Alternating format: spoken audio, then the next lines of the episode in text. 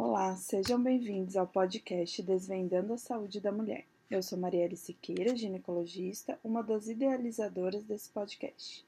Nosso foco é trazer a todos vocês todos os detalhes desse universo gigantesco referente à saúde da mulher, abordando suas mais variadas facetas, sejam elas físicas, psicológicas, políticas e sociais. Nosso objetivo é tornar as mulheres conhecedoras de sua história, responsáveis diretas pelas decisões sociais e referentes à sua saúde, aumentando seu papel de protagonista nesse mundo moderno. Oferecemos esse podcast a todas as mulheres e a quem interessar sobre o assunto. E agora segue o nosso episódio de hoje. Oi, tudo bem? Hoje eu vim aqui para falar um pouquinho com vocês sobre uma patologia que é bastante comum e que afeta um número significativo de mulheres, que é a síndrome de ovário policístico. Então, antes de eu falar especificamente sobre a SOP, eu queria esclarecer uma coisa que é, gera bastante dúvida no consultório, que é a diferença entre essa síndrome e os, os ovários morfologicamente policísticos, né, no ultrassom é, que é uma causa de grande confusão entre as pacientes e que gera até uma certa angústia que a gente vê. Então, para começar, quando a gente fala em ovário policístico no ultrassom, a gente precisa saber exatamente o que são esses cistos, né, que aparecem.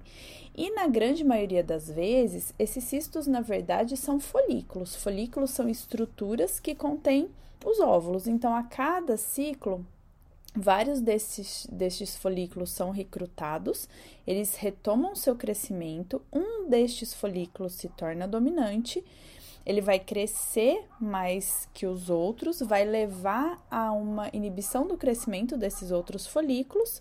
No momento da ovulação, esse folículo se rompe e libera, e libera o óvulo, que vai ser capa, é, captado pela tuba uterina, né, para levar ao encontro do espermatozoide. É, então, o que, que a gente sabe?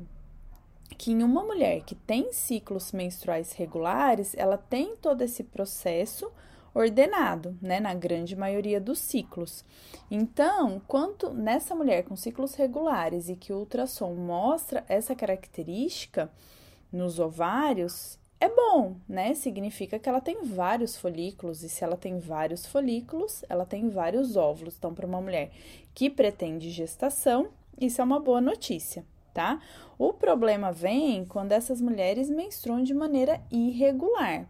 Né? Então, a mulher que menstrua aí a cada 40, 60 dias, muitas vezes aquelas mulheres que ficam é, vários meses até sem menstruar, e vem com esse, com esse ultrassom com essa característica, aí sim a gente pode desconfiar que essa mulher sim apresente a síndrome de ovário policístico, tá? E na verdade, essa característica do ovário é uma consequência da síndrome, né? Não é o ovário ter essa característica a causa da SOP, tá? É, então, o que, que acontece durante aí num ciclo, vamos voltar ao ciclo normal. O que, que acontece durante essa fase de crescimento desses folículos, né? Em que um deles vai se tornar de, é, dominante. Todos esses folículos, eles produzem o, é, o estrogênio, que é o hormônio feminino, né? Que é o estradiol.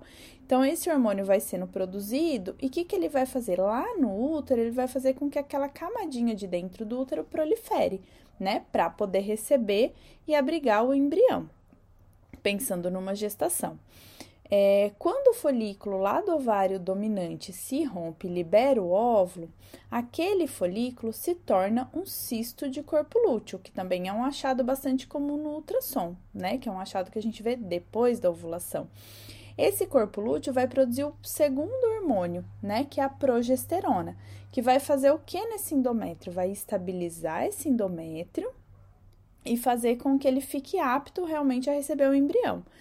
É, naquela mulher que tem a síndrome de ovário policístico, ou seja, ela não ovula, ela não vai ter a formação desse cisto de corpo lúteo, então ela não vai ter a produção de progesterona, né, que vai antagonizar essa, essa ação do estrogênio, e esse endométrio vai ficar proliferando, proliferando, crescendo, até chegar uma hora que ele não se sustenta e ele desaba. E aí vem o sangramento né? Um, um, sangramento vaginal que pode ser em maior quantidade por conta de todo esse crescimento que ficou acontecendo. tá bom? E aí você tem os sangramentos irregulares, porque você não tem uma frequência, né? O sangramento é de típico de menstruação, do ciclo regular, ele ocorre em geral 14 dias depois do período ovulatório.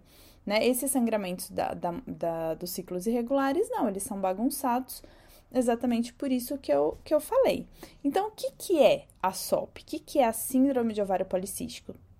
Então, ela é uma doença, uma patologia que pode cursar com uma, uma, um quadro de anovulação crônica, ou seja, a mulher não ovula e por isso ela apresenta ciclos irregulares, associado também a alguns sinais de é, clínicos ou laboratoriais, né, de aumento de hormônio masculino, ou seja, aumento de é, testosterona dosada ou de outros hormônios é, masculinos dosado no sangue, ou mesmo características de acne, aumento de pelo no corpo, e também pode estar associado aos ovários policísticos a ultrassom. Né? Então, para a gente fazer o diagnóstico de SOP, geralmente a gente tem que ter pelo menos é, duas dessas três características, né? Os ciclos irregulares, a aparência dos ovários a ultrassom e essa característica de acne, aumento de pelo ou aumento de hormônios masculinos, tá bom? É, e o que, que acontece é, com essas pacientes? É, por que, que, que essa síndrome acontece? Então, acredita-se que seja uma patologia multifatorial, ou seja, várias causas, não se sabe ainda ao certo, né? Não está totalmente esclarecido, mas admite-se aí como causas o aumento da resistência ao hormônio é, insulina, que é aquele hormônio do diabetes. Então, quem está mais um fator de risco para desenvolver essa síndrome são pacientes é, obesas, com sobrepeso, né, que já tem aí um aumento da resistência à ação desse hormônio. E aí, eu tenho um aumento da insulina, né? Então, quando a gente dosa essas pacientes, pode ter uma hiperinsulinemia. E esse hormônio também vai atuar lá nos ovários e pode é, bagunçar a função deles. É, também o aumento dos hormônios masculinos, né, como a testosterona, por uma alteração de todo o eixo hormonal, desde lá do hipotálamo, hipófise e ovário. E tem alguns estudos mais recentes que mostram aí que pode haver uma causa genética para síndrome de ovário policístico, tá? É, então, resumindo para diagnóstico de SOP hoje, lembrando que não é o ultrassom que faz esse diagnóstico, então é a clínica da paciente, né? A irregularidade menstrual, a presença de acne, aumento de pelo, os ovários policísticos é uma das características, né, que pode acontecer. Mas antes de eu, é, eu vejo que tem essas características, aí eu tenho que perguntar se essa paciente não tem uma outra patologia que possa também cursar com esses é, sinais, né? Então, doenças de hipófise, doenças de tireoide, doenças de suprarrenal, também são patologias que também podem dar esses sintomas. Então, eu tenho que excluir essas patologias antes de falar em SOP, tá? E o tratamento para SOP? Então, em geral, é mudança no estilo de vida. Então, é uma paciente que precisa melhorar sua alimentação, né, que precisa é, fazer atividade física, né, para conseguir melhorar uma das, das, dos fatores mais conhecidos que estão envolvidos, que é essa resistência a, a hormônio insulina, tá? O que, que a gente considera uma atividade física adequada, né? Uma atividade física que seja feita pelo menos 3 a 4 vezes na semana, com duração de pelo menos 45 minutos, né? Então, uma atividade física que cansa. É, mas a gente sabe que mudar estilo de vida, então chegar para alguém e falar: Ó, oh, você vai ter que fazer atividade física, você vai ter que comer direito, então isso não é tão fácil assim, né? Isso leva tempo. Então, mesmo que, que a pessoa vá, não, agora eu vou tentar, vou mudar vou ter um estilo de vida mais saudável, esses resultados são um pouco mais a médio e longo prazo.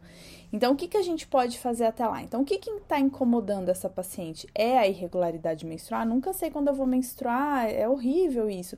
Então, a gente faz o quê? A pílula, por exemplo, que muita gente, ah, qual é o tratamento da SOP? Pílula. Pílula não trata SOP, ela disfarça, né? Então, ela vai fazer essa paciente sangrar mensalmente, né? E ela também é, dependendo da pílula, ela também tem uma ação importante sobre a acne, sobre o aumento do pelo, porque ela leva a um aumento de uma proteína que vai se ligar ao hormônio masculino. Então, ela, ela diminui o hormônio masculino e, com isso, ela vai levar a uma diminuição desses sintomas, né, desses sinais. É, e aí tem tratamentos tópicos também para acne, para aumento de pelo, ou mesmo algumas medicações aí antiandrogênicas que a gente chama, que vão inibir é, e diminuir esses efeitos, tá? Aí tem aquela paciente, vai falar, ah, mas a paciente quer engravidar, você vai dar pílula para ela? Não, né? Aí cabe, é uma das principais indicações daqueles indutores de ovulação que a gente faz em consultório, né? Como clomifeno, letrozol. Então, essas medicações elas vão fazer, vão é uma tentativa para fazer com que essa paciente é, ovule, tá? Mas nunca esquecendo que, que esses tratamentos são paliativos, que em geral o que vai melhorar é essa mudança no, no estilo de vida, certo? É, outra coisa importante é que a SOP é uma causa muito importante de infertilidade, então é bastante comum a gente ver no consultório essas pacientes. É, e outra coisa importante é que o, a paciente com SOP ela tem um risco aumentado de no futuro de desenvolver diabetes mellitus tipo 2 e algumas doenças cardiovasculares. Então, o que torna mais importante ainda o diagnóstico e o tratamento, tá bom? Então, espero ter esclarecido algumas dúvidas aí sobre a SOP, principalmente esclarecer essa é, diferença né, entre o ovário morfologicamente policístico e a síndrome. É, e se vocês, alguém aí ficou com alguma dúvida, pode mandar pra gente esse, a sua dúvida pelo nosso Instagram, tá? Ou meu, é, doutora Marielle Siqueira, ou do, do Belmiro, tá bom? Certo? Então, até a próxima. Muito obrigada por estar conosco no episódio de hoje. Ficaríamos muito felizes em ouvir as, as, opiniões, sugestões e comentários a respeito do conteúdo nas nossas redes sociais, arroba dr.belmirosiqueira e arroba DRA ou qualquer plataforma em que vocês estejam nos ouvindo. Nosso objetivo aqui é apenas educativo, com o fim de levar informação ao maior número de pessoas possíveis. Nosso trabalho aqui não tem objetivo de substituir uma consulta médica. Então, em caso de qualquer dúvida a respeito de sua saúde, procure seu médico. Até a próxima!